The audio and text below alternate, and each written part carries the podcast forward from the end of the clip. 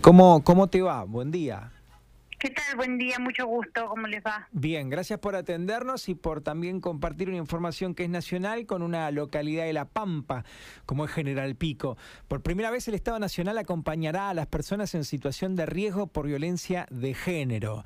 Estamos hablando del programa Acompañar. ¿Nos cuenta de qué se trata? Exactamente, el programa Acompañar, que está destinado a mujeres y población LGBTI más que estén en situación de violencia, en riesgo, eh, que eso es, un requisito importante. Eh, el Estado, o sea, el programa va a otorgar una ayuda económica, que es un equivalente a un salario mínimo eh, durante un plazo de seis meses para con el fin de que esa persona que está en situación de violencia en riesgo pueda eh, eh, generar un proyecto de vida autónomo eh, y propio.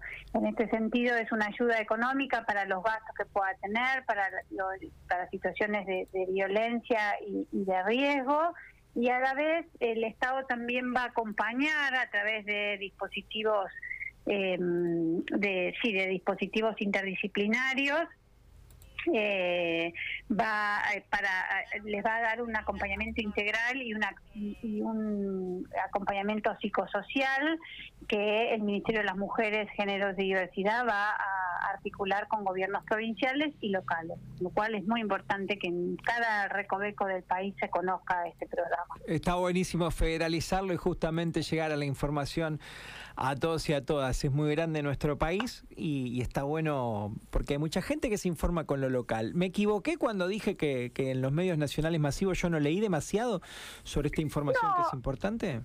No, eh, salió bastante, primero porque además eh, al acompañar forma parte de una de las acciones del Plan Nacional contra las Violencias que también presentó el presidente de la Nación el 3 de julio junto con la ministra Gómez Alcorta.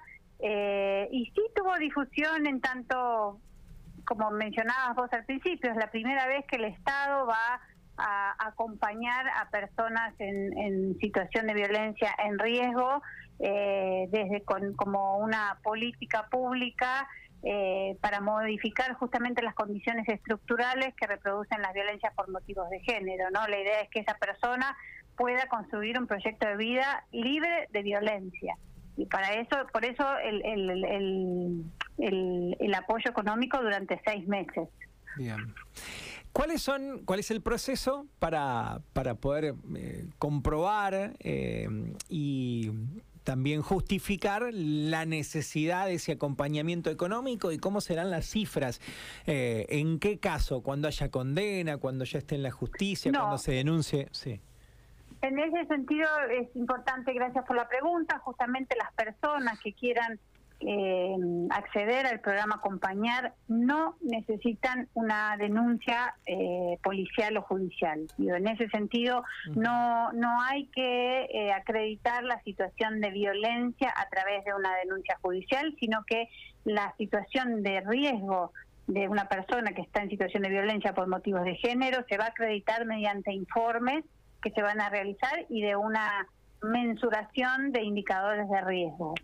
Eh, y en ese sentido, ahí digo, parte de la implementación tiene que ver con los convenios que el Ministerio de las Mujeres, Géneros y Diversidad va a firmar con los gobiernos provinciales y locales para que sean unidades ejecutoras de este programa Acompañar. Digo, se trata de la, transferencia monetaria, es el equivalente al salario mínimo vital y móvil, que son 16.800 pesos, eh, por un periodo de seis meses consecutivos. Bien. Eh, entendeme la pregunta no como un cuestionamiento, sino como, como intentar eh, conocer más del tema. ¿Cómo se evita, no sé, la estafa, entre comillas? Ahí algo decías, pero ¿cómo se evita esto de decir, che, acá pasa esto, pero que en realidad no pase y le saque cupo y lugar, si es que hay un límite que seguramente lo habrá como en todos los programas, eh, para, para otras personas que sí lo, lo necesiten? No, porque esto, a ver, una persona que esté en esa situación va a tener que, o sea, va a venir, va a contar cuál es su situación, va a haber un equipo interdisciplinario que va a hacer una evaluación. Esa evaluación, como les decía antes, ese informe social, a su vez, va a cruzarse con los indicadores de riesgo que nosotros diseñamos, en el cual va a decir, bueno, esta, esta persona, digo, las situaciones que se pueden dar son muy variadas. Puede haber una situación de violencia física, puede haber una situación de violencia económica, de alguien que convive con un agresor, no tiene a dónde irse porque la casa es de él. Digo, es un montón de situaciones. Eh, y entonces, en esa valoración que se haga, que donde se van a tener en cuenta aspectos eh, sociales, aspectos de la salud de la persona, en, eh, en, si tiene hijos o no tiene hijos, y un montón de situaciones se van a valorar.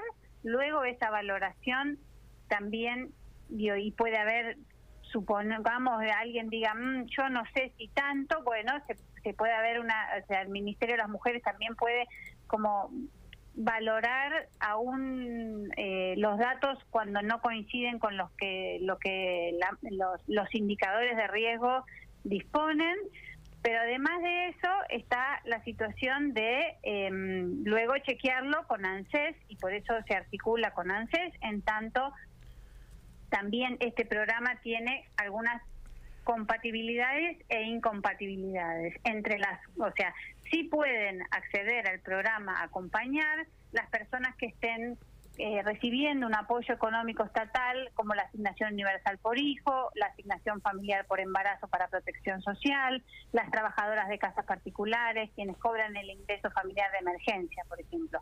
Pero no pueden acceder a eso y por eso también el diálogo con ANSES, el, cruce de información, aquellas personas que trabajan en relación de dependencia, que son monotributistas o autónomas, jubiladas, pensionadas o que cobren una prestación por desempleo o reciban otra asistencia estatal por situación de violencia. En esos casos no pueden acceder a eso.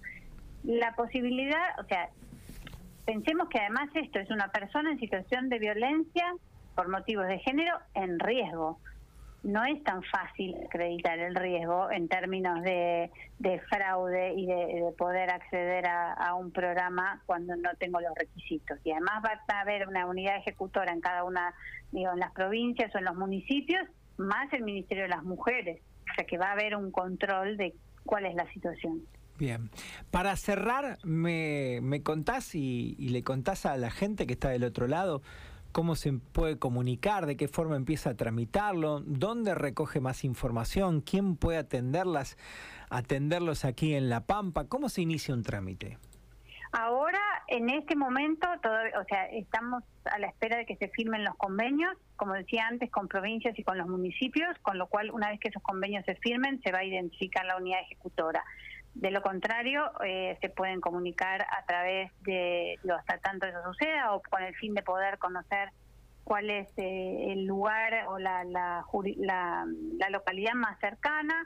Puede ser a través de un mail que es acompañar arroba mingeneros.gov.ar eh, y también eh, a personas que estén, o sea, que estén en situación de violencia desde ya, comunicarse con la línea 144, que es una línea de asesoramiento de asistencia que funciona las 24 horas del día, los 365 días del año. Reiterame el monto, por favor. El monto es un salario mínimo vital, que creo que es de 16.800 pesos. Te agradecemos un montón este ratito en el aire de Radio 5 aquí en General Pico, provincia de La Pampa. Muy amable, Carolina. Chao, hasta luego.